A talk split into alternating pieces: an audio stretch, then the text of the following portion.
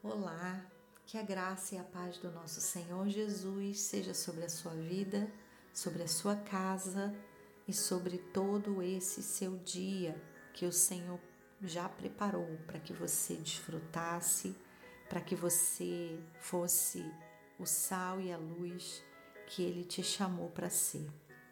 Quero hoje compartilhar o texto que se encontra em 1 Tessalonicenses, no capítulo 5, versículos 16 ao 18, que vai dizer: Estejam sempre alegres, orem sem cessar.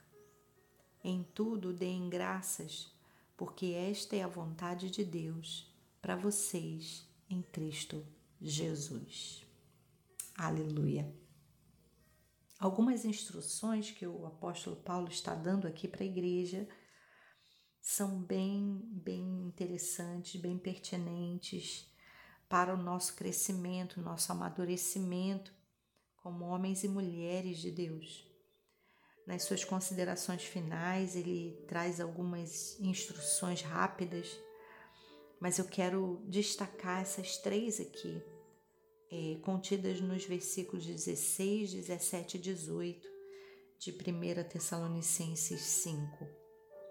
Esses, essas pequenas instruções são frases curtas, pequenas, mas tão objetivas e tão profundas que podem, se bem aplicadas, se, se bem observadas na nossa vida diária, elas podem simplesmente mudar por completo os nossos sentimentos, a, as nossas inquietações, as nossas preocupações, elas podem mudar por completo é, o nosso estilo de vida e como nos sentimos em relação à nossa vida. É fato que é, muitas vezes nós somos conduzidos pelas circunstâncias a andarmos ansiosos, a andarmos preocupados, a andarmos é, tristes até, angustiados por muitas vezes. E ao nos depararmos com essa instrução de Paulo, nós vemos que ele dá aqui, no que lemos, três instruções diretas, objetivas. Ele diz: estejam sempre alegres. Parece impossível estar sempre alegre, né? Existem circunstâncias na vida que não tem como fugir, vão nos deixar tristes. E, mas quando o apóstolo diz estejam sempre alegres, ele está falando da disposição do nosso coração. A inclinação do nosso coração deve sempre estar para a alegria. A alegria é mais do que um sorriso, uma gargalhada, mas é uma, uma uma forma interior, uma postura interior do nosso coração com relação à vida e às circunstâncias. Quando olhamos as, as circunstâncias adversas e tristes e, e simplesmente trazemos para dentro do nosso coração aquela informação, como se ela governasse nossos pensamentos, sentimentos e decisões, ela então passa a ter esse lugar de governo, mas se colocamos ela no lugar dela, que é a circunstância que é passageira e submetida a Deus, nós conseguimos inclinar o nosso coração para a alegria. Alegria deve ser o padrão. Outra instrução que o apóstolo vai dizer é orem sem cessar, porque é impossível manter esse padrão sem comunhão, sem estar ligado, sem permanecer na videira verdadeira que é Jesus. E por fim, ele vai dizer que essa postura de, de alegria, ela, ela é nutrida.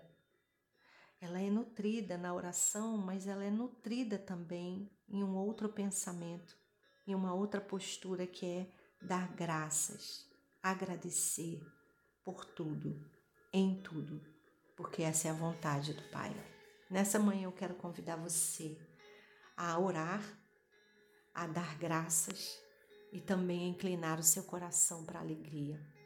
Ser grato a tudo que o Senhor faz, a tudo que temos, ser grata pelas coisas boas que estão à nossa volta, ser grata pela vida que temos.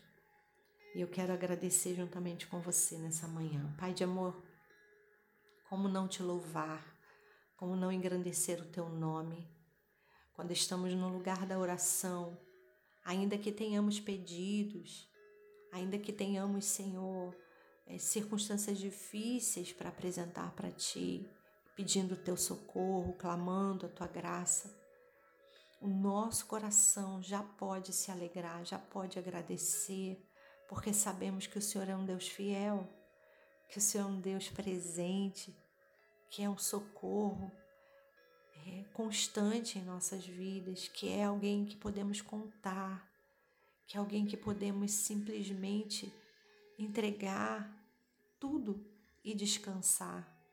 Por isso te agradecemos, Senhor. Agradecemos pela tua presença acima de tudo, por ser o nosso Pai amoroso, nosso Senhor. Te agradecemos porque temos a Ti, temos a Tua instrução, temos a Tua companhia. Te agradecemos porque sabemos, ó Deus, que tudo está em tuas mãos.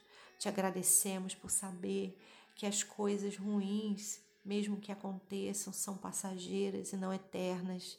A eternidade está prometida para nós como lugar de completa, completa cura, completa salvação, completa alegria.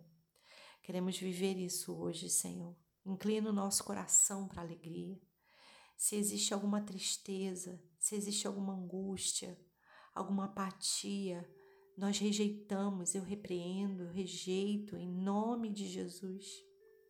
Eu lanço por terra toda apatia, toda tristeza, todo abatimento, toda angústia, em nome de Jesus, que dê lugar, dê lugar à alegria do Senhor, dê lugar à presença alegre, bondosa, do nosso Pai, do nosso Senhor. Por isso, Deus, entregamos o nosso coração. Inclina-nos, Senhor, para a vida plena que o Senhor tem para nós. É a oração que fazemos em nome de Jesus. Amém.